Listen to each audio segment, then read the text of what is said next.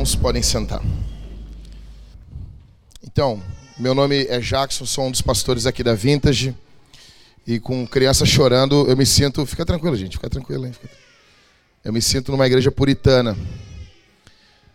Pessoal, uma pergunta. Segura aí, não. Vai baixando assim, moda louco. Pessoal lá, tá me ouvindo aí, Maico? Tá me ouvindo? Ok. Lá no canto, quem é que tá lá no canto? De máscaras eu não reconheço. Tá me ouvindo bem? Ouvindo bem? Tá. Então, o seguinte, gente. Vamos lá. Então, abra sua Bíblia aí em Apocalipse capítulo 14. A gente está hoje, vou falar para vocês hoje sobre a revelação do triunfo da igreja. Nós vamos ler do verso 1 até o verso 5, tá bom? Fica com a Bíblia aberta, não fecha ela durante o sermão todo. Peço que você fique com a Bíblia aberta aí. Deixa eu dizer umas coisas para vocês antes aqui, tá? Então, gente, atenção aqui, atenção. A gente está na clandestinidade aqui. Eu estou usando esse microfone, fica tranquilo, tá? Tu não vai ser preso, não. Tá bom? Qualquer coisa, são os pastores aí, ora pelas nossas famílias, tá? Ah, eu já falei que enquanto eu estou pregando, alguém recebe aí na polícia e tal. Qualquer coisa, vai eu depois. E Levi tira essa parte do sermão depois na edição. Tira nada, Levi. Tira sim. Então, então assim, uh, dizer para vocês um negócio. Nós estamos em Apocalipse e nós passamos pelo capítulo 12. Quem aqui lembra do capítulo 12? Dragão voando, a mulher celestial, filho nascendo, o dragão com a boca ali esperando a criança nascer. A cena extremamente forte, né? Extremamente chocante. E quem é mulher, e com certeza, principalmente quem já teve filhos, eh, eu, garanto que lê esse texto de forma diferente. Né? Então, é extremamente chocante. Aí a, o dragão não consegue destruir a criança, ele não consegue, ele perde para o filho, ele perde depois na batalha celestial para Miguel, e ele perde depois também para a mulher, ele não consegue destruir a mulher. Então ele se, ele se para sobre a areia da, do mar, invoca a primeira besta, no capítulo 13, e depois invoca a segunda besta. Então nós vemos de dois capítulos extremamente tensos em Apocalipse. Tá? Foram três sermões extremamente tensos. E João, ele sempre faz umas pausas estratégicas. E porque a pergunta que fica sempre é: e o povo de Deus? Como que está o povo de Deus nesse período todo? Como que o povo de Deus está? Entendeu? Então, isso é de se pensar. E nós estamos reunidos e, e, é, com as crianças aqui é muito bom isso. A minha filha é a que mais grita, grita, grita, né? Reclama e é bom isso. Deixa eu dizer uma coisa para vocês, gente. É bom quando a gente se expõe ao povo de Deus. É bom quando expõe a nossa casa. Nossos filhos não são tão quietinhos como a gente pensa que é. É muito bom isso, nós estarmos reunidos. Eu sei que os irmãos talvez estão com crianças lá, e eu vou dar uma dica para vocês, como os puritanos faziam, né? Vamos ir e tentar ir educando os nossos filhos para eles ficar no culto. Ficar sentado. Ah, no começo vai dar briga, vai dar discussão, vai ser, vai ser grito, né? No segundo culto já não vai ser tanto. E vou te dizer uma coisa, eu não vou me perturbar pregando. Fica tranquilo. Eu vou me perturbar se tiver criança caminhando por aqui na frente. Entendeu? Aí sim, é óbvio, crianças caminhando no, no corredor da igreja. Não, eu digo, bota no teu colo, firma ali, entendeu? A gente tem mais força física. Não vai ser fácil. Mas por que, que tem que ser fácil também, né? A gente pensa isso. Por que, que tem que ser fácil? Né? É criar pecadores, gente, entendeu? Então vai se debater, entendeu? É, vai ser difícil mesmo. E glória a Deus, tem que ser difícil mesmo, né? Obrigado, Senhor, pela dificuldade, né? Mas o filho está vivo, né? Filho morto não dá trabalho. Né? Então, fica feliz aí, está dando trabalho. Né? Então, vamos, vamos deixar assim. Criança chorou, deixa chorar. Talvez você não saiba, os puritanos tinham cada família em torno de 8, 9, 10 filhos. Você imagina como é que era o culto. E, e os puritanos, junto com a, com, a, com a nossa querida irmã Simone Quaresma, eles são contra ter reunião para criança no horário do culto, entendeu? A gente não é desse time, né? Mas, ou seja, o culto, os, os, os reverendos puritanos diziam que se uma mãe conseguir pegar 30% do sermão, tá dentro. Porque não tinha. Entendeu? Então fica tranquilo aí, mãezinha, tá bom? Fica tranquilo aí, firma teu filhinho, firma teu Enzo aí. Se debater, aí sai, caminha com ele, né? Aí volta. Olha, agora 30 minutos com a criança dentro do culto, depois 40, depois 50. Daqui uns, dois meses teu filho vai ficar o culto todo no. Não é da noite pro dia também, né? Tá bom? O Michael ficou olhando o Michael, aí o, o Michael, né? Devia ser umas crianças que não davam trabalho, né? Não dava, né?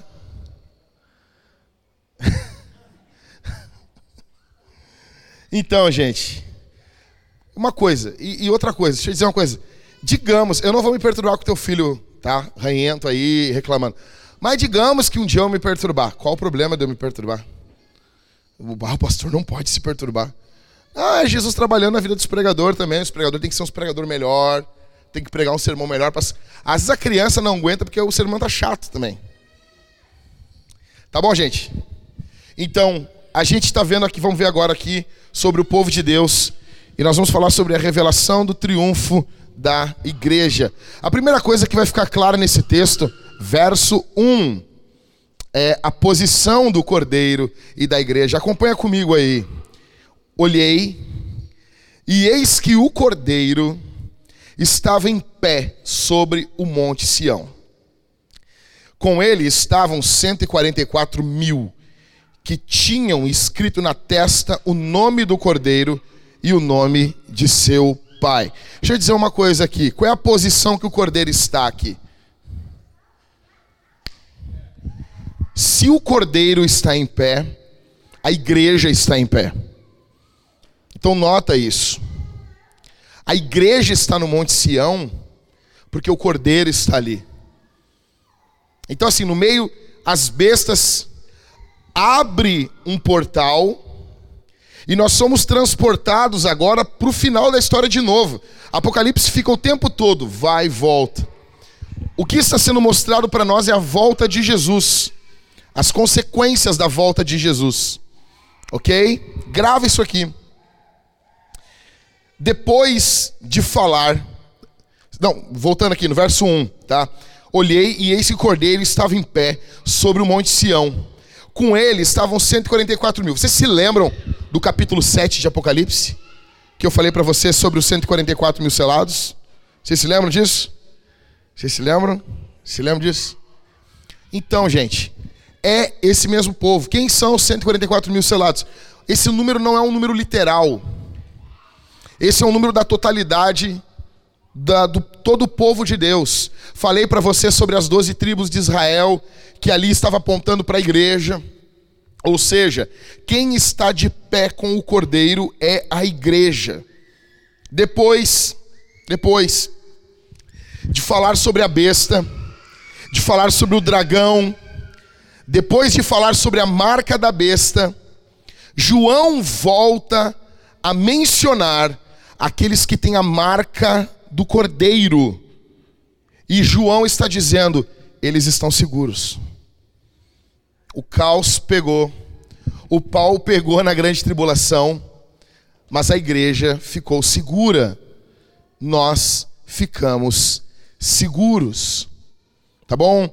Nós estamos seguros. É uma repetição, basicamente, que está ocorrendo aqui de Apocalipse 7.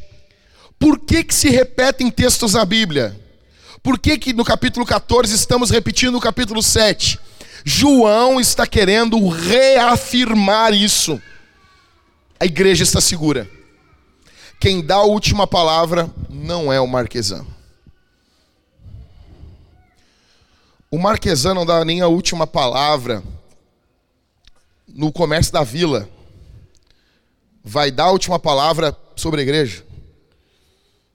Quando o governo não é para o bem do povo, o bem mesmo, ele tem que ser resistido.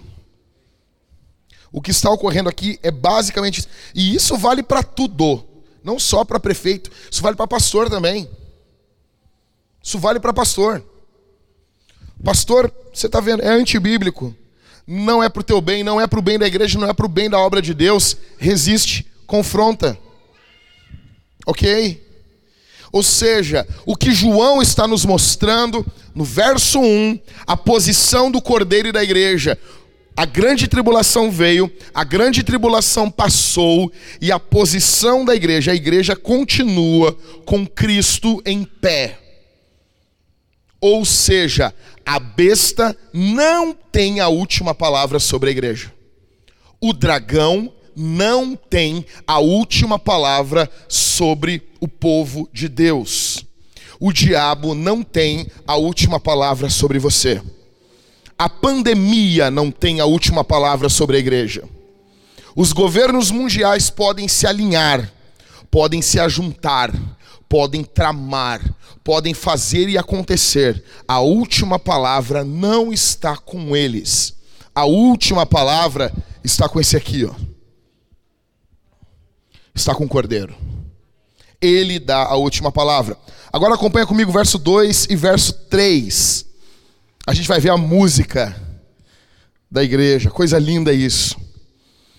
Verso 2: Ouvi uma voz do céu como som de muitas. O quê? Quem está recebendo isso aqui conhece o som de muitas águas. O pessoal tudo morava em, em posições litorâneas, costeiras. Quem aqui já morou na praia? Na praia.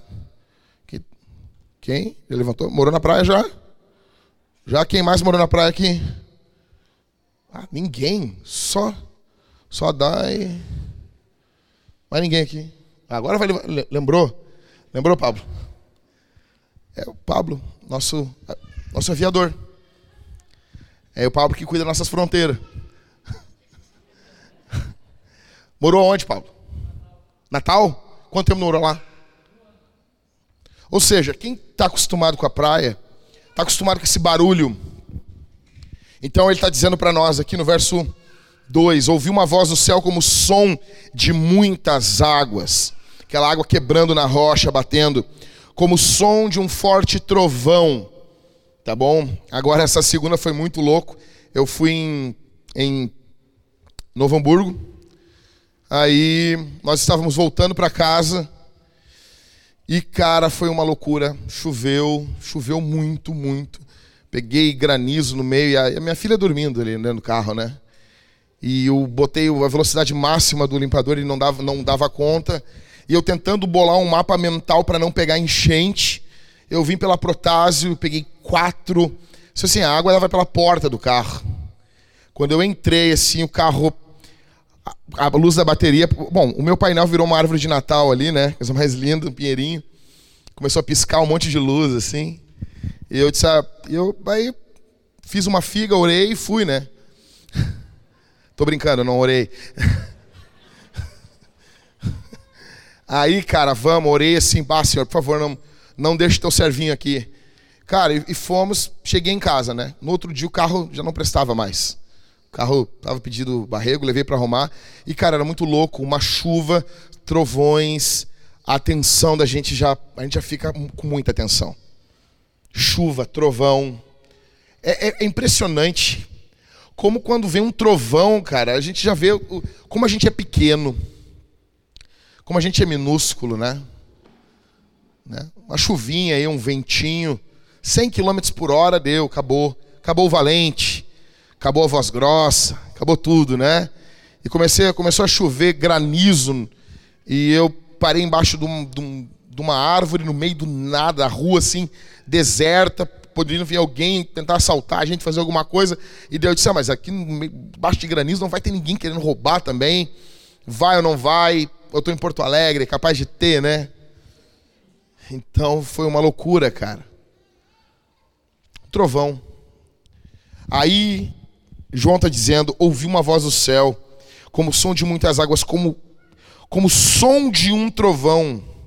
A voz que ouvi era como de arpista quando tocam as suas harpas. Provavelmente, o que João está ouvindo é um exército celestial de cantores. É um coral celestial que ele está ouvindo aqui. A música do céu. Verso 3. Entoavam um cântico novo diante do trono, diante dos quatro seres viventes e dos anciãos. E ninguém podia aprender o cântico, senão os 144 mil que foram comprados na terra. Ou seja, o que nós estamos vendo é um hino que foi composto por anjos para que a igreja cante. E a igreja vai falar de redenção, porque só a igreja pode falar de redenção, porque só a igreja experimentou redenção. Anjos nunca foram redimidos. Existe um louvor que só a igreja dá. Esse louvor pela salvação, nenhum ser criado por Deus dá, a não ser nós. E é isso que está ocorrendo aqui. Enquanto no, no capítulo 13, a besta emite blasfêmias, no capítulo 14, os remidos estão cantando. A música, deixa eu dizer uma coisa aqui. A música é uma resposta à grandiosidade de Deus. Música é essencial na vida cristã. Sabe? Você está num, num, show. Quem aqui já foi num grande concerto, num show de alguma banda? Quem aqui já foi? Show. Show. Não estou falando, ah, fui no show lá do Catinguelê. Não. Show. Estou falando show. Soeto. Não. Show. Show. Quem já foi em show? A do Fernandinho vale, Mari. Tá bom. Tá bom, Mari. Da Rilson vale. Os caras usam os tênis de polaina lá. Qual que tu foi? Não, conta pra nós aí, ô Suzana. Qual que tu foi? Não. Não. Tá bom. Tá bom. Foi ouvir lá o Língua Presa cantando. Tudo bem. Ou seja, eu fui no show do Dream Theater, cara, é grandioso. Quando a banda entra, sabe, todo tudo, tudo, o som é extremamente alto. Então, assim, quando a gente pensa nisso, as pessoas pensam no céu como as pessoas com vestidão, uma arpinha tocando. Não, negão. Pensa no show do Rush. Sabe, que tocava tocava no Olímpico e vinha tremer as janelas da gente aqui no Partenon. Pensa nisso. Pensa no Rock in Rio, com os cariocas em volta do Maracanã sem dormir. Cadê o Daniel que não está aqui? Não? Né, Dani? Não é assim o período do Rock in Rio lá? As pessoas tudo alegre, né? Os cariocas tudo indo trabalhar com os olhos roxos parecendo uns panda. Eu sei. Pensa nisso então. Som grandioso. Uma resposta. Agora, verso 4 e verso 5. Estes são os que não se maculam com mulheres. Ai, ai, ai. Agora, mulher macula alguém? Porque são virgens eles seguem o cordeiro por onde quer que ele vá. São os que foram comprados dentre todos os seres humanos, primícias para Deus e para o cordeiro. Bom, primeiro de tudo, deixa eu dizer uma coisa. A Bíblia não apresenta o sexo como algo impuro. Preguei para vocês uma série todinha em Cântico dos Cânticos, e a Bíblia não se contradiz. Então, o que, que a Bíblia está dizendo aí, pastor? Explique isso aí para nós. Primeiro que o pecado de idolatria ele é comparado com o pecado sexual na Bíblia. Você já viu isso? E se prostituiu. Israel se prostituiu com seus deuses. Israel se prostituiu assim, assado. Ou seja, essas mulheres que eles estão citando aqui, são, é como se fosse o culto, um culto pagão. É como se fosse, fossem sacerdotisas ímpias. Então é essa contaminação que o povo de Deus não tem. O povo de Deus possui essa virgindade espiritual. O povo de Deus não foi contaminado pela besta, pelo falso profeta, não foi contaminado com essa idolatria. O pecado de idolatria é apresentado várias vezes na Bíblia como pecado de prostituição. Esses 144 mil, eles são virgens, eles são puros porque eles não adoraram a besta. Agora, para mim, a melhor parte do texto é essa aqui, ó. Eles seguem o cordeiro por onde quer que ele vá. Essa parte aqui para mim é fenomenal. O que, que eles estão dizendo? Eles são leais. Gente, não perde isso aqui. Eles são leais, eles têm uma, uma lealdade absoluta, eles são submissos ao Cordeiro. Mesmo onde há morte, perseguição, desespero, aonde o Cordeiro vai, eles vão. E aqui fica uma coisa clara: assim como Jesus se submeteu à vontade do Pai, a igreja se submete à vontade de Jesus e segue o Senhor Jesus. Por que, que eles seguem o Cordeiro? Eles seguem o Cordeiro por onde quer que ele vá. São os que foram comprados dentre todos os seres humanos. Por que, que eles seguem o Cordeiro? Porque eles não são de si mesmos. Eles foram comprados. Esses aqui não são donos de si. Se você não segue o cordeiro, você não segue porque tu é teu dono. Ou o diabo é o teu dono. Esses aqui não. Esses aqui, o dono deles é o cordeiro, é Jesus. Eles seguem o cordeiro. Uma coisa que precisa. Cara, o que é seguir Jesus? O que é seguir Jesus? Discipulado. Tá tudo ligado. A Bíblia é um livro só.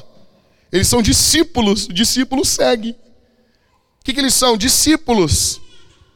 Eles estão seguindo Jesus. Eles estão seguindo. Aí o texto continua dizendo: são comprados de todos os seres humanos primícias para Deus e para o Cordeiro. Aí primícias parece que é só um pedacinho do povo de Deus, né? Não, não é. Jeremias capítulo 2 e Tiago capítulo 1 fala que o povo de Deus todo é uma primícia entre todo mundo da terra. Verso 5. E não se achou mentira na sua boca. Não tem mácula. Não tem mentira. Não tem mácula nas suas bocas. Ou seja, é uma dedicação sem falha. A vida do povo de Deus, escuta isso aqui, é uma vida verdadeira, não há mentiras escondidas. Você pode notar que se tem mentira, não é povo de Deus. Ah, pastor, não posso mentir. Uma coisa é você, pô, mentiu. Outra coisa é viver uma vida de mentira, escondendo. Eles são verdadeiros. Eles são honestos. Eles são sinceros. E aqui eu quero dizer um negócio para vocês. Me contaram, eu não chequei ainda, mas a história é muito bonitinha, eu vou dizer para vocês. Um amigo meu disse: "Só quer dizer sincero, Jackson?" Aí eu disse: "O quê?" sincero, é, sem máscara de cera. Era sem cera. Eu, legal. Ou seja, eu estou te vendo. Não é baile de máscara. Esse aqui sou eu. Eles são sinceros. Eles têm a verdade nos seus lábios. Ou seja, olha aqui para mim uma coisa. O falso profeta é uma testemunha, sim ou não? Vamos lá, gente, se decide. Sim. Só que ele é uma testemunha de, uma, de algo mentiroso. Correto? O falso profeta do capítulo 13 é uma, é uma falsa testemunha. É uma testemunha de algo mentiroso. Mas ele não deixa de testemunhar. Por que, que você que tem a verdade de Deus nos seus lábios, você não testemunha Jesus? Será que você tem um relacionamento com Jesus de verdade mesmo? Agora, vamos notar algumas questões aqui comigo? Vamos, vamos descompactar mais algumas coisas? Olha, olha esses, os membros que compõem essa igreja triunfante. Primeiro, verso 1, olha comigo lá. Olhei e eis que o cordeiro estava em pé sobre o monte Sião. Com ele estavam 144 mil que tinham escrito na testa o nome do cordeiro e o nome de seu pai. Aonde que está o nome de Jesus na vida dos seguidores dele?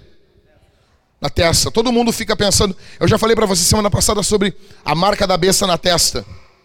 As pessoas falam muito sobre a marca e não sobre onde que a marca está implantada. Aonde que a marca tá, gente? Vamos lá, Vintage. Aonde que a marca tá? Na testa. Na testa. Está diante de todos. O que é de Deus está na testa. Você, quando os caras foram tatuar lá o menino que roubou, ah, sou vacilão e pá, eles botaram a tatuagem do guri onde? No calcanhar? Onde, gente? Deixa a criança gritar. Onde, gente? Na testa. Por quê? Por que, por que, que não botaram no cotovelo? Por quê? Ah, porque ele não é Zé Droguinha. Tá, também, fora. Por que não botou uma lágrima, uma, uma cruz aqui, uma lágrima, um beijo na, no pescoço? Porque ele não via filme, filme do Velozes e Furiosos, tudo bem. Vamos outro. Que ele não usava carro rebaixado. Tá, tá bom. É porque ele queria mostrar, cara. E se tu quer mostrar, tu vai botar na tua testa. A marca do povo de Deus, o nome, a propriedade está visível para todos, é na testa. Quando você olha um adorador do Cordeiro, está gravado na testa dele, é crente, é servo de Deus. Assim como os adoradores da besta, está na testa. Todo mundo vê, todo mundo enxerga, todo mundo está vendo a quem você adora, todo mundo está vendo a quem você ama, está na testa. Na marca na mão, né? A marca da besta é na mão, as ações, a testa, está tudo testemunhando quem é o teu Deus. Aqui está tudo testemunhando quem é o teu Deus os adoradores do Cordeiro, os membros da igreja triunfante, têm o nome de Jesus na testa. Eu pergunto para você: está estampado na tua testa o nome de Jesus? A tua vida é uma estampa, é um outdoor do nome de Jesus? Fala a verdade, cara. Olha para a tua vida. Não deixa. Não, mas nem. Ah, ah, mas o fulano é assim. O fulano vai para o inferno, cara. o fulaninho vai para o inferno. Você está te baseando em alguém que vai para o inferno. Eu estou falando tu, cara. Tu. Tu. Está na tua testa. Ou você já se acostumou. Gente, deixa eu dizer uma coisa. Quando termina o ano, vocês não estão perturbados assim? Vai fazer tuas resoluções de ano novo? Vai orar mais? Orar mais quanto, gente? Se tu nem ora.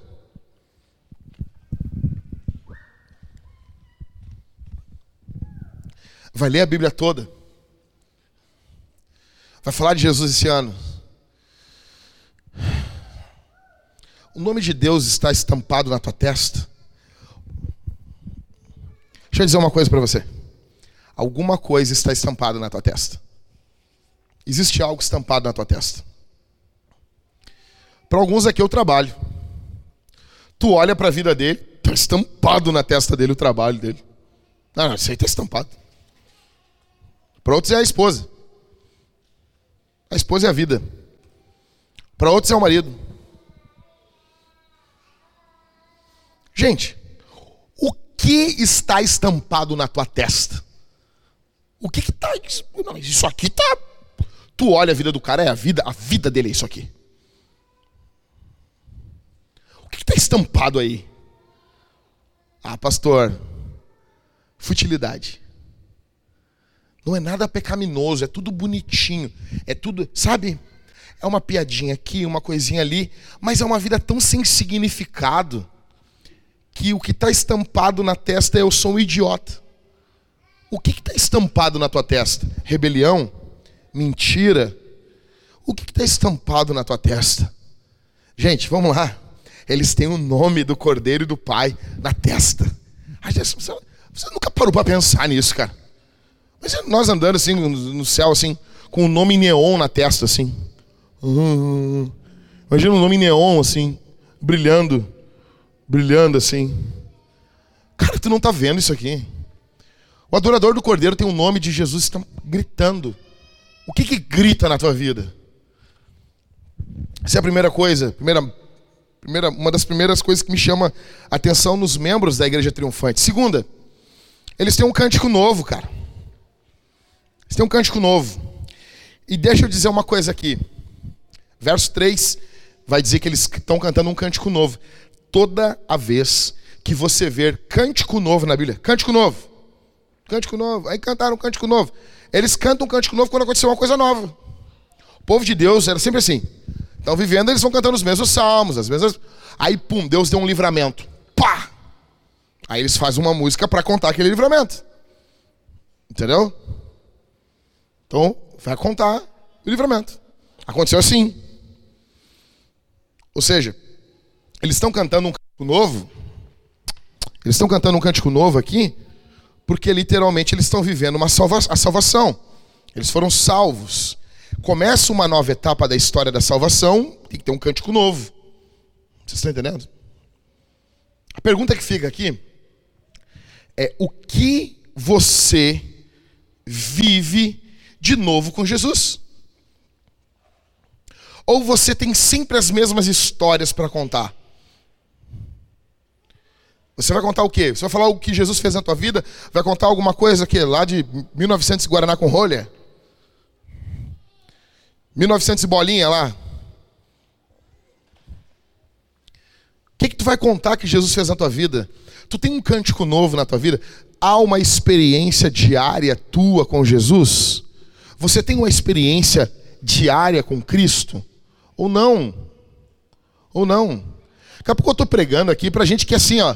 Ai, pastor, ah, só fala aí, eu quero só, ó.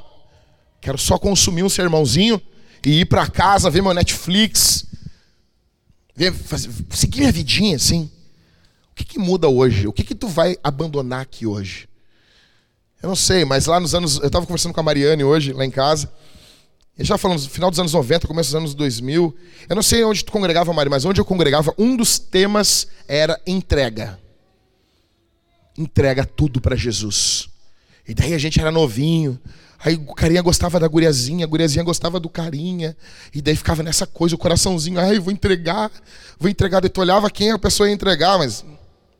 Mas vai entregar isso aí para Jesus? Mas leva de uma vez. Isso aí. Se fundiu lá embaixo das calças. Entendeu? Os caras andam assim. Por que que é isso? Os calçam lá embaixo. Espera aí, meu. Então, cara, aí ficava aquela coisa. Mas havia essa noção, entrega, entrega, entrega, entrega. Eu pergunto para você, o que, que você vai entregar aqui hoje para Jesus? O que, que você vai abandonar hoje aqui? O que, que tu vai abandonar? O que, que você vai abandonar aqui hoje por Jesus? Cara, deixa eu dizer uma coisa, eu não escrevi isso aqui que eu estou falando. Eu tenho certeza que é pelo poder do Espírito. O que você vai renunciar aqui hoje diante do altar de Deus? O que? O que? Eu desafio você a renunciar isso que o Espírito Santo está colocando na tua mente que você tem que renunciar a isso. Eu desafio você a abrir mão disso que segura você. Você sabe que isso não é para você. Você sabe você sabe disso. Você está brincando na beira do abismo. Você sabe. Terceiro, esses membros da igreja triunfante, eles não se prostituem com ídolos. O texto diz que eles são virgens, não se prostituíram. Ou seja, cara, deixa eu dizer uma coisa. Como, como que a tua vida está aqui? O que ocupa o centro do teu ser? Sem o que que você não vive? Me diz, cara. O que que é indispensável para você? Quarto. Eles são verdadeiros. Uma coisa que eu acho, acho fenomenal nos membros da igreja triunfante é que eles são verdadeiros. Deixa eu dizer uma coisa aqui. Congregou um jovenzinho uma vez aqui na igreja. E eu não me lembro como que nós descobrimos que ele estava cantando um monte de mulher no Instagram. Um monte, um monte. Aí ele era noivo. A noiva praticamente sustentava ele. Moleque malandro, escorado. E é o que mais tem hoje. E aí, fui apertar ele. Acho que foi, foi comigo, né, Matheus? Né? Quando a gente pegou o celular dele, o que que tava no, no, no inbox do, do, Eu nem tinha Instagram na época. Instagram para mim era coisa de gente bonita. Daí eu comecei a ver cada figura no Instagram e disse, não, se é assim, se é terra sem lei, eu vou entrar nesse negócio aí também. Tá valendo esses bagulho aí, esses buscam aí. Olha aí, essas caras de, de égua. Parecendo um, uma cruza de cruz credo com um saravá. Ah, se, se, esse se esse cara tá com Instagram, daqui a pouco vai ter Instagram do Cauê. Aí acabou. Acabou, né, Cauê? Aí é o fim, né, Cauê? Cauê escorrendo uma lágrima assim. O mais complicado do Cauê é que o Cauê quer ser bonito, entendeu? né, Cauê? Não, tu é bonito, Cauê, por dentro. Tem, um, tem uma belezinha. Aí nós fomos lá, quando a gente pegou a conversa do cara, como é que estavam as conversas dele, Mateus? Não, Mateus. Tu, não, que ele tinha dado os papinhos, sim. Mas tu lembra quando a gente pegou o celular dele? Tu nem lembra, cara. A gente foi na casa dele, ali perto, acho que ali perto da, da Ipiranga ali. O querido tinha apagado tudo. Te lembra? Apagou tudo. E algumas mulheres entraram em contato com a gente, eu não me lembro muito bem como é que foi. Eu sei que. A noiva achou, isso mesmo. Isso mesmo. E, cara, tudo apagado. Por que que tava tudo apagado, cara? Porque não tem verdade. Deixa eu dizer uma coisa aqui. Tem o teu navegador, né? Tem um navegadorzinho teu lá, o quem, que, quem aqui que usa Mozilla Firefox? Ninguém confessa que tu usa isso. Sério mesmo, Christopher? Por isso que tu tá tão desanimado assim. Não, vou uma melhor. Quem usa Internet Explorer? Não, quem usa? Alguém usa isso aqui. Minha mãe usa. Alguém usa. Google Chrome. Perdão, gente. Eu... Agora vamos lá. Playboy. Quem usa Safari? Olha os Playboy aí, ó. Tudo usando Safari. Então é o seguinte, deixa eu dizer uma coisa. Não adianta tu apagar o teu histórico de navegação. Não adianta, cara. Não adianta. Tu não é verdadeiro, cara. Que adianta tu apagar teu histórico de navegação? Entra lá quando a tua mulher está dormindo, entra. Entra em sites que são impróprios. Cara, deixa eu dizer uma coisa, tu é um, tu é um imbecil. Não, deixa eu dizer uma coisa. Eu, essa palavra não escapou. Quem é novo aqui na Vintage tem que entender isso. O pastor não falou isso no impulso. Você é um imbecil se você faz isso. Você é um cocô. Entendeu? Você foi, você foi literalmente defecado pela tua mãe se você faz isso. Senhora, sua mãe defecou você. Se quando sua esposa está dormindo, você está entrando em sites impróprios, seu imbecil. Seu imbecil. Imbecil, mil vezes imbecil. Não adianta. Não há mentira nesses caras aqui na igreja. Apaga a conversa de WhatsApp, apaga uh, histórico de navegação, apaga inbox do, do Instagram. Você tem um Deus que os olhos são como chamas de fogo. Sabe por que, que você apaga suas conversas? Só por dois motivos. Primeiro, você não tem espaço no celular. Eu tenho que apagar. Primeiro motivo. Segundo, você não teme a Deus. Você não teme o Senhor. Você faz coisas que não deve. Você deve, deve na praça. Seguindo. Então, beleza. Olha para mim aqui. Eles são verdadeiros. Seguindo. As sete marcas, então, de um membro verdadeiro. Eles são verdadeiros. Então, quais são as marcas do, do verdadeiro? Primeiro, ele não defrauda. O que, que é defraudar? Está lá em 1 Tessalonicenses. É despertar no outro algo que você não pode cumprir. Entendeu? Então, assim, principalmente entre solteiros, você desperta algo em uma menina ou a guria desperta algo em você que você não pode cumprir, você não pode satisfazer, se defraudar. E como tem isso no meio do povo de Deus? Por isso que Paulo fala para não fazer. Se Paulo fala para não fazer, é porque estão fazendo. Exegese de primeira aqui, você aprendendo a fazer. Ah, entendi. entendi como se lê a Bíblia. As pessoas falam ali, né? Que na igreja de Corinto, Ismael, as pessoas falam o quê? Que todo mundo falava em língua no culto, que era uma bagunça, né? Se Paulo fala para não proibir, é porque tem um grupinho lá dentro querendo proibir falar em língua. Então não era todo mundo em Corinto que falava em língua que nem louco. Olha que legal. Olha a matéria de casa aqui. Então a igreja de Corinto não era toda ela louca. Tinha uma galera que era louca e uma galera que era sensacionista. Que é o outro extremo, entendeu?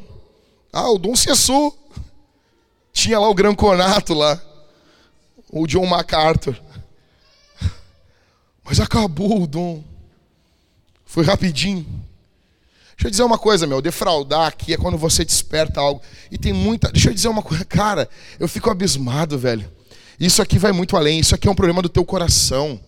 Quando você, mulher, você não é nem a roupa, mas também a roupa. Quando você usa o, o, seu corpo, o seu olhar, as suas palavras, quando você usa para despertar algo que você não vai suprir.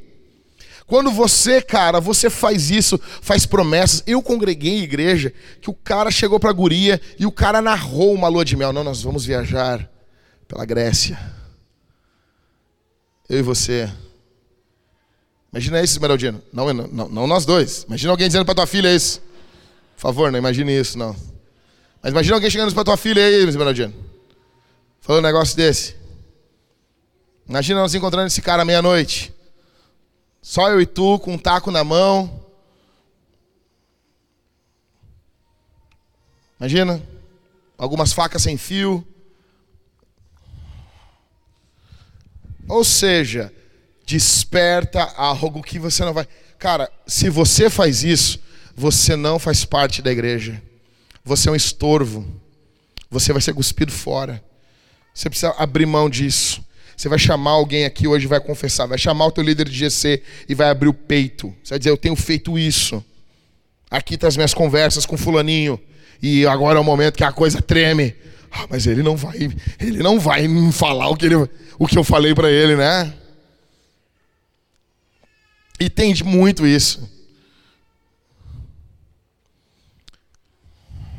Queria ficar mais nisso aqui, mas não dá.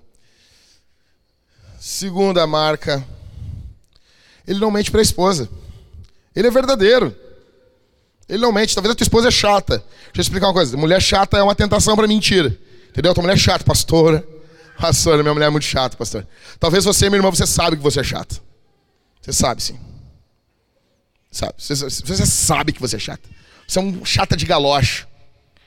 Você é muito chata, cara. Tem mulher chata nesse mundo. Tem mulher que eu olho pro cara e digo, coitado desse cara. Aqui na igreja não.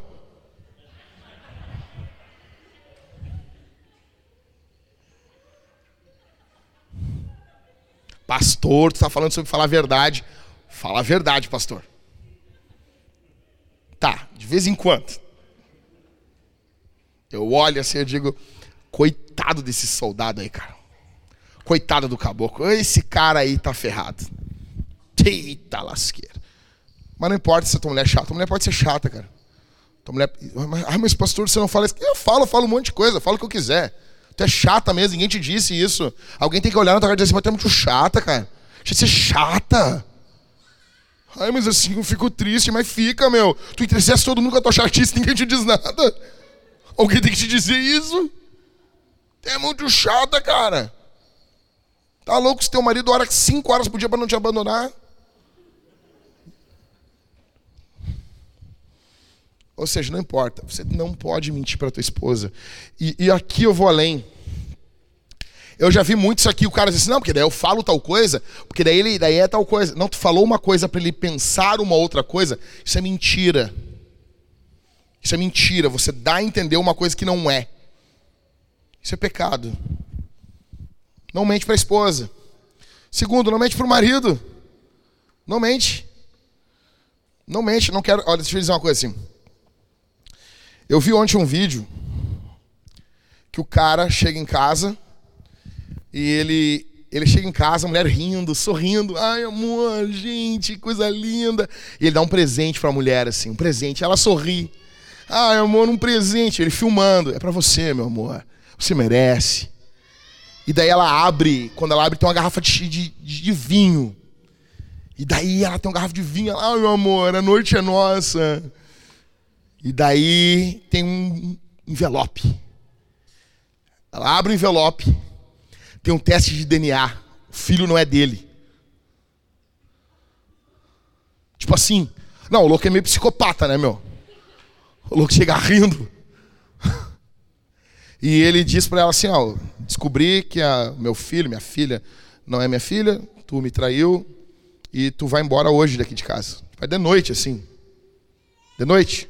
Aí você pergunta assim: o que, que você acha disso, pastor? Tá certo? Deixa eu dizer uma coisa aqui para os homens. Homens, me escutem. Escuta o que eu vou dizer. Não tolere mentira.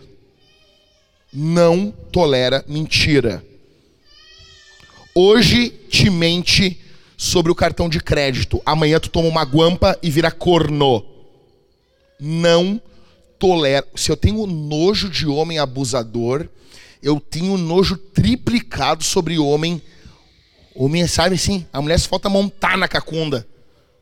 Não aceita isso, cara. Não aceita isso. Vai mentir. Não que, tem que falar a verdade. Outra coisa, ah, eu não vou falar pro teu pai. Se eu falar pro teu. Como assim? Não é legal, aqui na Vintage é disciplina. A gente não disciplina que só por causa do sexo.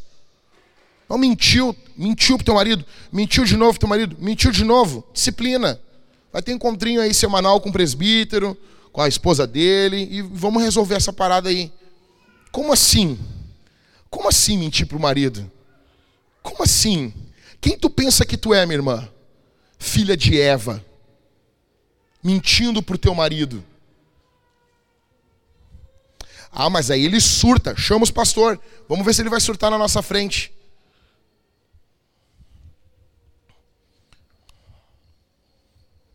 Quarto, mentir para os pais. Isso aqui é o que mais tem. Essa aqui é o que mais tem. Grave isso aqui. Grave isso aqui. Grave isso aqui.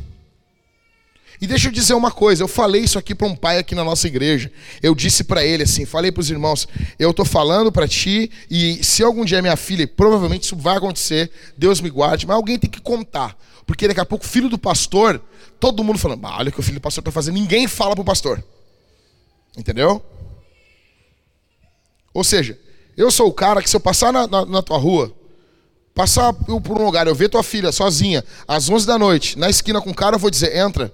Entra dentro do carro, vou te levar pro teu pai. Vou chegar e vou dizer, aconteceu isso, isso, isso, isso e isso. Não, a gente não guarda segredo de, de, de solteiros. Não existe segredo de solteiro aqui. É por essa razão que você não, não, não tem trin, uh, uh, fechadura em quarto de, de, de, de filho. Você não entende isso? Por que, que o teu filho vai se trancar? Mas, mas por quê? Mas por que, que vai se trancar? Deixa eu dizer uma coisa. Cara, o pai e a mãe têm acesso a todas as peças da casa, no momento que quiser. Ah, mas pai, eu tô cagando. Ah, Sara, abre essa porta aí. Abre essa porta aí. Que isso, rapaz? Que isso? Toma as rédeas da tua casa, cara. Pô, nós fizemos uma conferência, nós te devolvemos as coisas de novo. Lembra no final da conferência? Nós te demos lá as coisinhas. Tu perdeu, a vida te tirou, tua esposa te tirou. O desemprego te tirou. A mulher fala, tu, tu te curva, como assim, rapaz? Aí tu aceita teus filhos mentir, como assim? Não, não, não. Aí tu fala isso porque o teu filho. Rapaz, tu tá. Tu, tu, tu me conhece, meu. Eu sou perigoso, rapaz. Eu sou perigoso. Sou um homem perigoso. Vou falar um negócio desse. Agora não, a gente permite que os filhos mintam pro pai. Se eu fui mentir pro meu pai uma vez, tinha 12 anos, cheguei em casa atrasado do colégio. Aí meu pai me recebeu assim, Na época eu estava morando só com meu pai, meus pais separados, a desgraça da vida. Aí entrei assim, meu pai, meu pai olhou assim, o que, que aconteceu? Eu olhei assim, não, não foi nada. Aconteceu nada? E ele, tu tá atrasado 23 minutos e meio, meu filho. Aí eu, ah, que velho desgraçado. Pensei, pensei, pensei.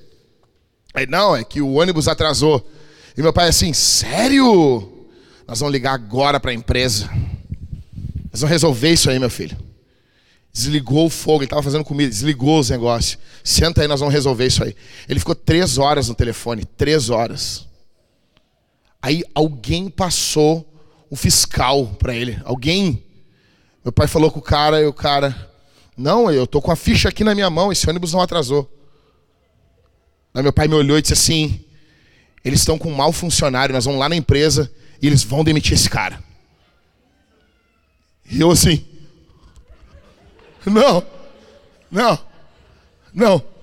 Eu já estava orando a Buda naquele momento ali, negão. Eu estava falando, Buda, Buda, me ouve. Tem alguém aí? Manda um sinal.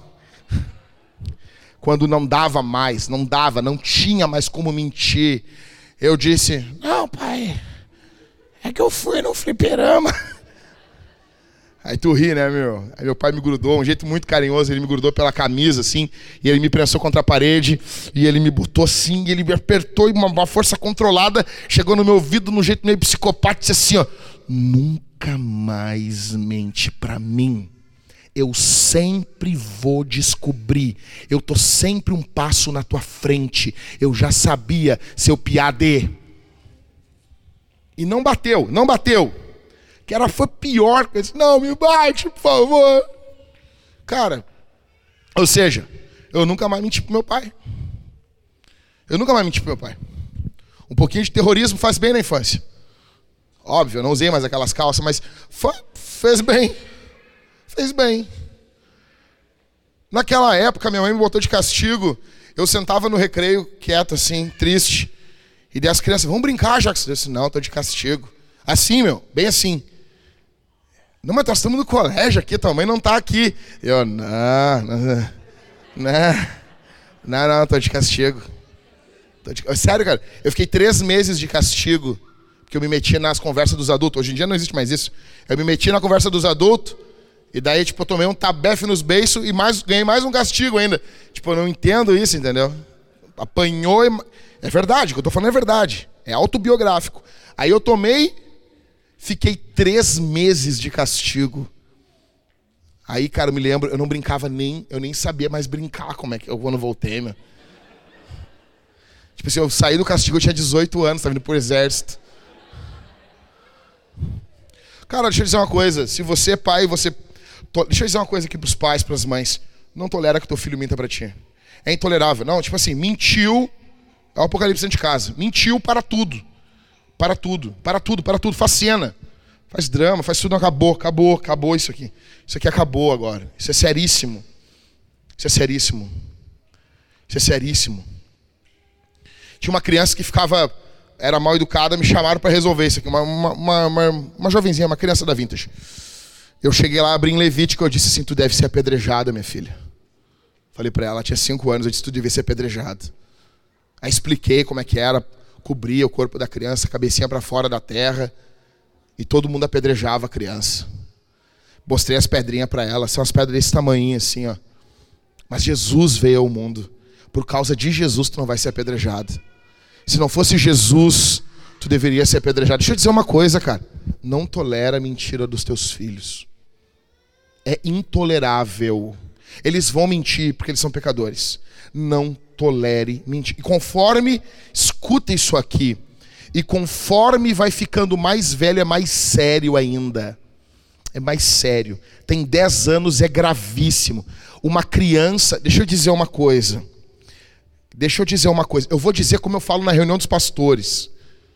Teu filho, teu filho mente para ti, ele vai engravidar uma guria e vai chegar com uma guria grávida. Escuta, tua filha mente para ti, ela vai engravidar antes do casamento. Isso vai acontecer. Eu vi acontecer. Não tolere mentira dos teus filhos. não tolera. Se nós descobrirmos que você tolera a mentira dos seus filhos, você é disciplinado. Isso é sério. Não estou falando que teu filho vai ser perfeito. Ele vai mentir, tu corrige. Mentiu, corrigiu. Mentiu, corrigiu. Mentiu, corrigiu. É isso. É isso.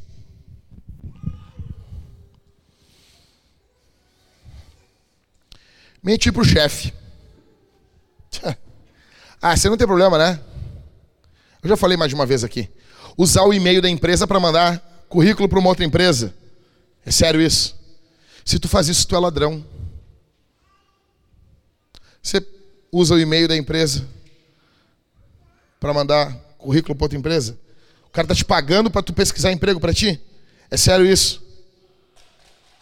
No horário de trabalho, fazendo coisas para ti? Mentir para o próximo. Ou seja, ah, é você dar a entender o que você não é. Você dá a entender uma coisa que você não é.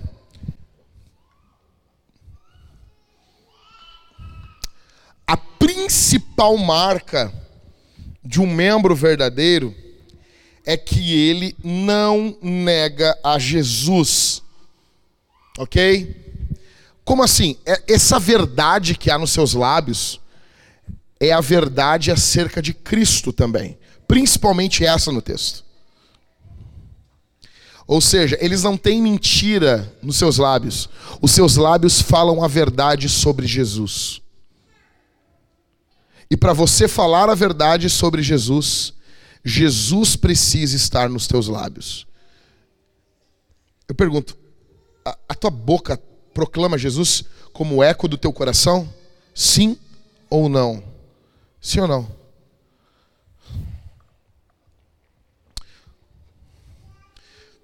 Esse seguir Jesus, que o texto nos diz, eu queria descompactar essa parte com vocês aqui. Quatro lugares que nós devemos seguir Jesus. Primeiro, para o desprezo. Jesus foi desprezado. Jesus foi desprezado. Grava isso. Segundo, para a missão. Jesus não disse em Mateus capítulo 28 que nós devemos ir por todas as nações fazendo discípulos, ensinando-os a guardar todas as coisas que Jesus nos ensinou? Jesus não falou sobre isso? Sim ou não? Isso é missão. Aí Jesus diz: Vão, e eis que estou convosco todos os dias, até a consumação dos séculos. Jesus está com os que vão.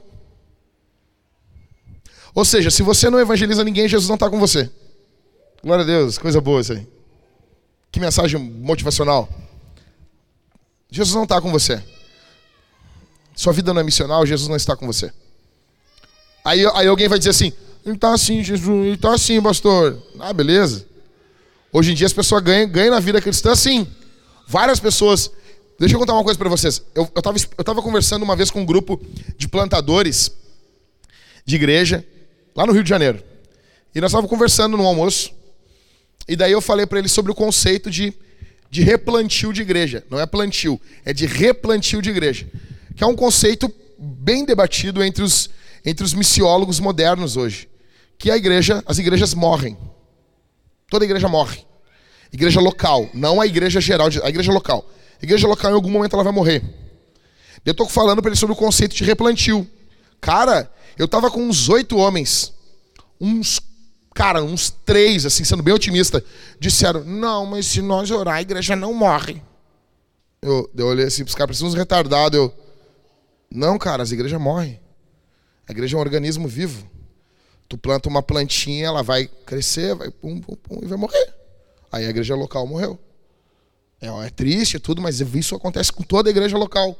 Umas duram 80, 100, 200. A igreja de Filadélfia durou 1.200 anos, mas morreu.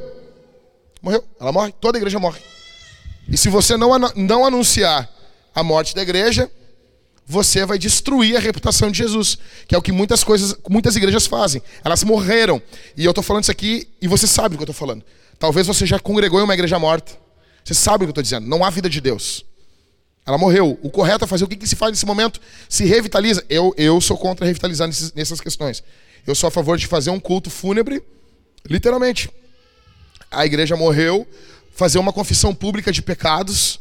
Vamos confessar. Vamos, vamos, vamos, vamos falar da, da, da realidade. Nossa igreja morreu. Aí junta as pessoas, confessam os pecados, libera os pastores, encerra essa igreja para começar novas igrejas. Eu sou a favor disso. E é uma linha de teólogos a favor disso, de missionários também. E eu estou falando isso aí para os caras, e, e eu estou falando com um plantador de igreja, eles eram para conhecer esse conceito. E três, eles quase choraram na hora. Parecia que eu estava falando com a tia da merenda, assim, sabe? Não, não pode. Parecia assim, birra, assim, sabe? E eu, que que é isso, cara? Uns homens barbados aí, velho. Tudo com camisa xadrez. Tudo lenhador urbano. Né? Uns machadinhos desse tamanho, assim, pra. Pô, que isso, rapaz? Igreja morre, igreja local morre. Sabia disso? A nossa igreja corre risco de morrer, que nem o teu filho. Se a gente não cuidar, morre. Se não der comida, morre. Se não trabalhar, morre, velho. Uma igreja local morre, a nossa igreja pode morrer. Não existe essa coisa de, banho, não vai acontecer. É a mesma coisa que Jesus fala em Mateus 28. Jesus está presente com quem vai, com quem evangeliza. O texto diz: vão, faz isso, prega, batiza, e eu estou com vocês. É isso. Se a tua vida não é uma vida missional, Jesus não está contigo. Tu entendeu isso? Mas falar isso hoje em dia, cara, verso 3, verso 4 diz que eles seguem o cordeiro aonde o cordeiro vai. Olha para mim aqui, nós cantamos muitas vezes na antiga, se Cristo comigo vai, eu irei e não temerei, com gozo irei, comigo vai. Mentira, cara. O Billy Graham dizia: cristãos não mentem, cristãos cantam. Aí, é grato servir a Jesus, levar a cruz, se Cristo comigo vai. Aí não alcança. Ele não vai, não vai. Vizinho do lado não vai. Como disse o Paulo Júnior essa semana na no, ali no áudio, eu falei para ele, eu disse, ó oh, Paulo, tu pastoreou o povo e pastoreou meu coração, obrigado. Eu disse assim, a gente não muda nem, como é que tu falou, Paulo? Nem o condomínio. Nós queremos mudar a cidade. Tu não muda nem o quadro da tua casa, cara. O texto está dizendo que onde o cordeiro vai, eles vão. Terceiro, para onde que o cordeiro vai? Qual é o rumo do cordeiro? Qual, gente? para a cruz. Quem quiser me seguir, o que, que Jesus fala? Negue-se a si mesmo, tome sua cruz e follow-me. Vamos lá, vamos, negada. Ou seja, quando os, os, discípulos ouviram isso aí, os discípulos entenderam. Né? Não, como assim? Eu não, eu, repete o que ele falou ali, ô Pedro. Ele falou para tomar a cruz. A cruz porque quando eles vinham o Império Romano, alguém no Império Romano, olha para mim aqui, alguém com uma cruz, eles sabiam, o cara chegava os guardas na casa de Ismael e dizia: Ô Ismael, pega essa cruz aí. Razão, vamos jogar ping-pong.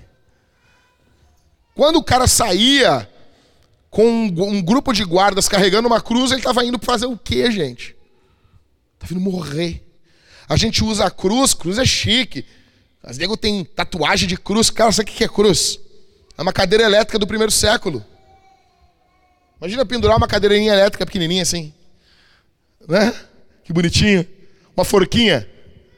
Uma forquinha assim. Gente, cruz é instrumento de execução. Pode pintar de rosa, pode botar florzinha.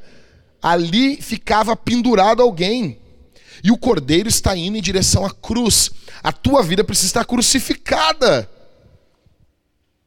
eles seguem o Cordeiro.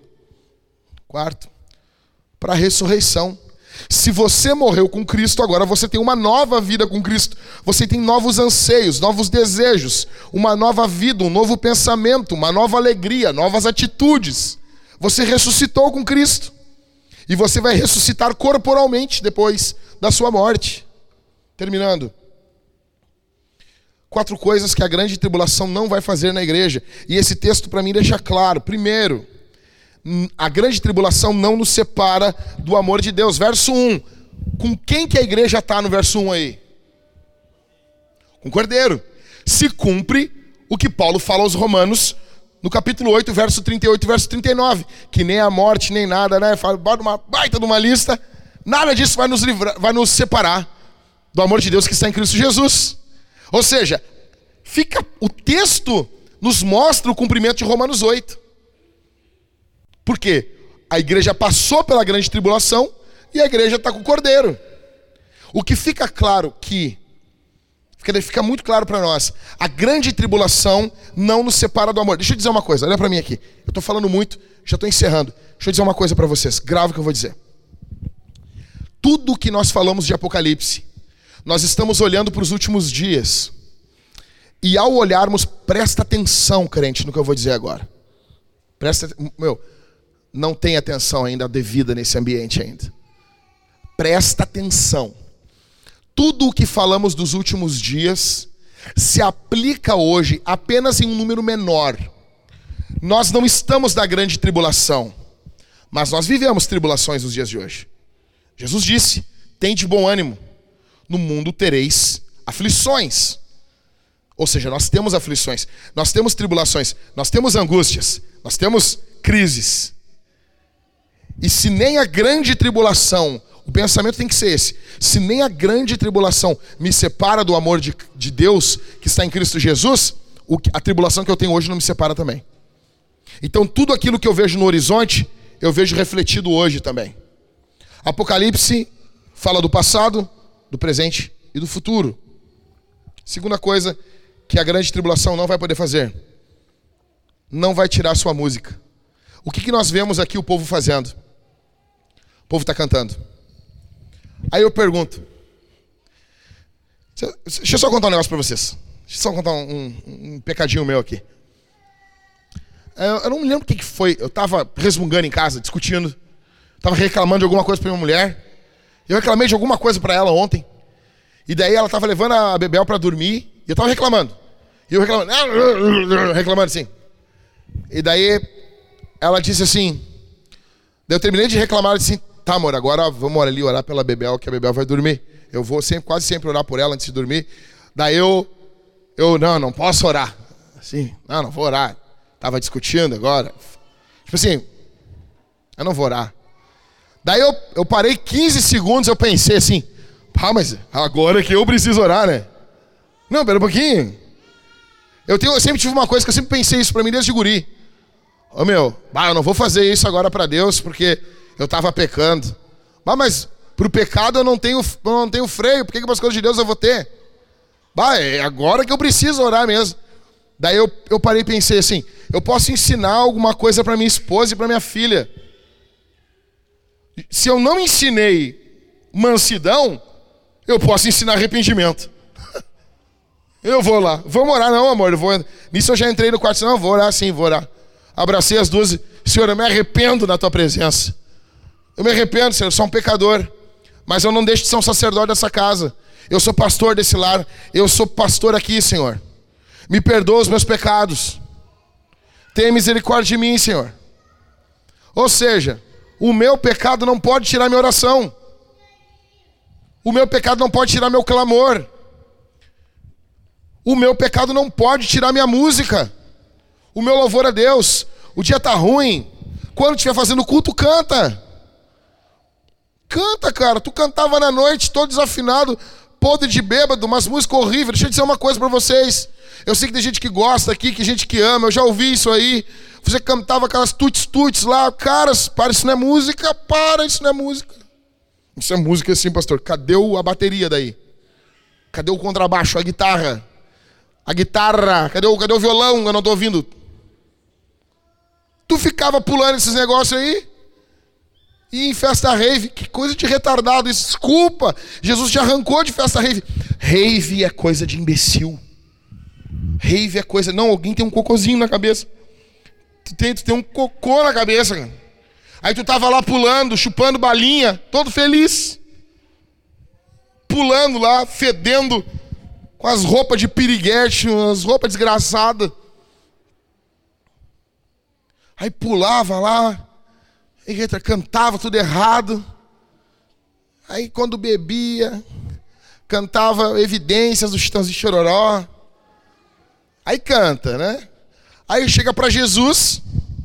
Não, hoje eu não estou bem. Peraí, cara. Se a grande tribulação a gente está lendo aqui, ou, ou seu Jaguara, a gente está lendo o texto aqui. Essa igreja passou pela grande tribulação e eles estão cantando. A grande tribulação não tirou o louvor deles. Aí tu aí com essa tua vidinha, um demônio entra numa mosca e já te derruba. Um demônio entra numa mosca e já derruba você. Um espírito imundo num mosquito ganha de ti. Você imagina isso? Terceiro, a grande tribulação não contamina o povo de Deus. Deixa eu dizer uma coisa. Se a desculpa para o teu pecado é a, a, é o caos, são os problemas, a pandemia, tu é um sem vergonha, tu é um safado. Porque o que nós vimos aqui é que o povo de Deus continuou sendo verdadeiro, tendo a marca de Deus na testa, passa pela grande tribulação e continua puro. A tribulação não contamina o povo de Deus. Uma vez eu estou no meio, estou num culto, acabou o culto, eu não sei, hoje estava num ensaio, uma coisa assim, faz, faz bastante tempo.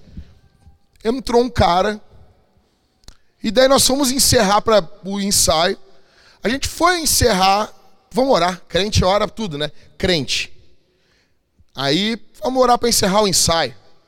Começamos a orar, o cara ficou endemoniado. O cara ficou endemoniado. Fui lá, o cara endemoniado. A expulsão do demônio do cara com muito custo.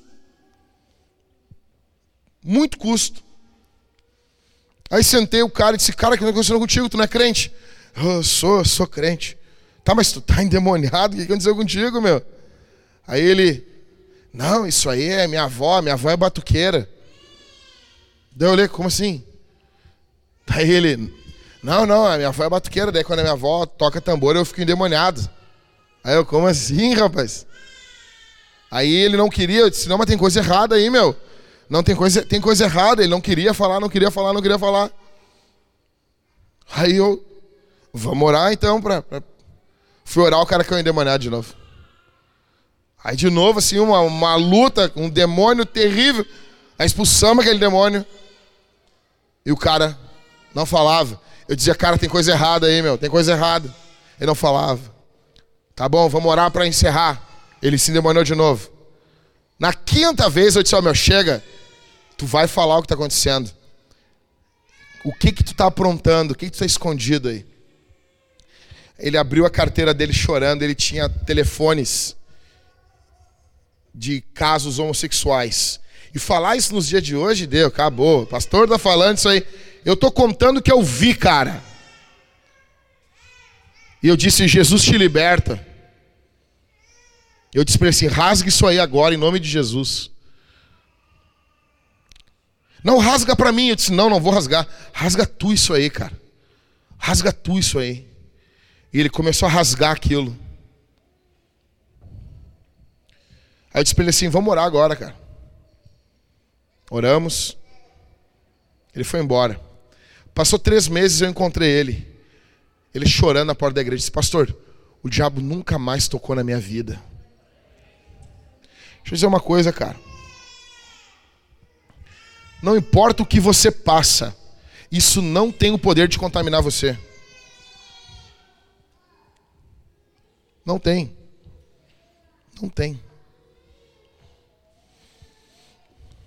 Quarto, a grande tribulação não tem o poder de nos fazer mentir. Não tem esse poder. Não importa o que você está passando, a mentira não é uma opção. Por isso eu encerro dizendo para você: testemunhe Jesus, porque Jesus é verdadeiro. Quando você mente, você testemunha do diabo.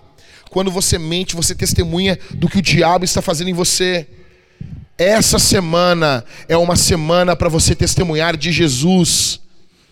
Nós vamos crescer nessa pandemia.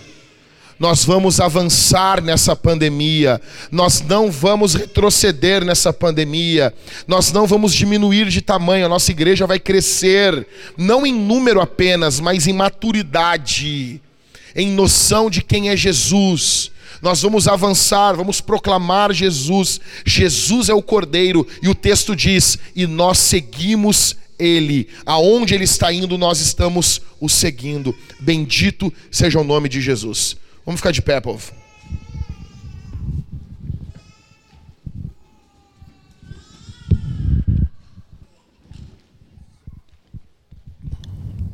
Nós vamos responder esse sermão. Olha para mim, olha, não dispersa. Galera fica de pé já dispersa, não dispersa, gente. Olha para mim aqui. Olha para mim. Deixa eu dizer uma coisa aqui. Nós vamos responder esse sermão. Nós aqui nessa noite iremos cantar. Nós vamos cantar. Os demônios não querem que você cante. Deixa eu dizer uma coisa aos homens aqui. Às vezes a tua apatia para cantar no culto caseiro não é apenas cansaço. Às vezes a tua apatia é opressão diabólica. E você se deixa oprimir. Sabe, eu, eu vou contar um negócio. Todas as vezes que eu não estou com vontade de orar, eu oro de pé. Eu oro de pé. Eu oro mais alto ainda. Tudo que envolve oração, que eu sinto alguma coisa, esse bar, não estou com vontade. Eu, vou, eu faço, negão, eu faço de ruim. De ruim. Eu não estou falando que todas as vezes o diabo não queria, mas eu sei que algumas vezes o diabo estava oprimindo para que aquilo não ocorresse.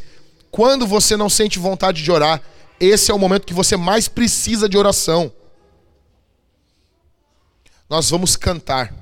Nós vamos cantar ao Cordeiro, nós vamos seguir o Cordeiro, nós vamos avançar no discipulado seguindo Jesus. Jesus é o Cordeiro, ele venceu e nós vamos seguir ele. Nós vamos seguir. Nós vamos seguir o Cordeiro, ele é vitorioso, ele é poderoso, nós vamos seguir o Cordeiro. Nós vamos cantar. Em segundo lugar, nós vamos responder ao Senhor participando do sacramento. Nós vamos participar da comunhão. Vai ter dois casais aqui, ou quatro irmãos, eu já nem sei se é casal, cadê a Isabela? São dois casais, Isabela? Não entendi nada, mas eu confio em ti, sei que é algo bom. Vai ter quatro pessoas aqui servindo a comunhão, você vai pegar o pão da comunhão, olha para mim.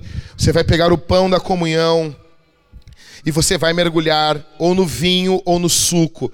Vinho, cálice dourado, vinho, cálice bronze, suco, cálice dourado. Você vai mergulhar e você vai estar comendo e bebendo de Deus, comendo e bebendo de Jesus. OK?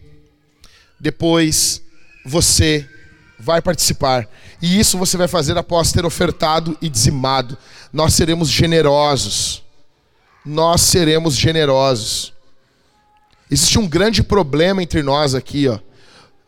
Existe um grande problema. Nós podemos falar de todos os temas, mas se falar de dinheiro, as pessoas já, né, tá falando de dinheiro, né? Imagina isso, cara. Imagina isso. Imagina numa entrevista de emprego. Tu vai falar com o teu chefe e o teu chefe vai dizer quanto que tu vai ganhar. Tu não diz isso. Hum, tá falando de dinheiro, né? Na hora de receber o teu salário, imagina tu vai falar com a, com a mulher do RH porque deu um problema no teu contra-cheque, vem um número errado lá, e daí a mulher do, do RH olha para ti e diz assim, ô Paulo, hum, tá falando de dinheiro, né? Vai pagar o IPTU, não pode, está falando de dinheiro. A igreja, igreja não pode. Igreja, a gente materializa os bancos, a missão, os missionários que estão, nós enviamos um Genkidama para ele e ele recebe lá na missão.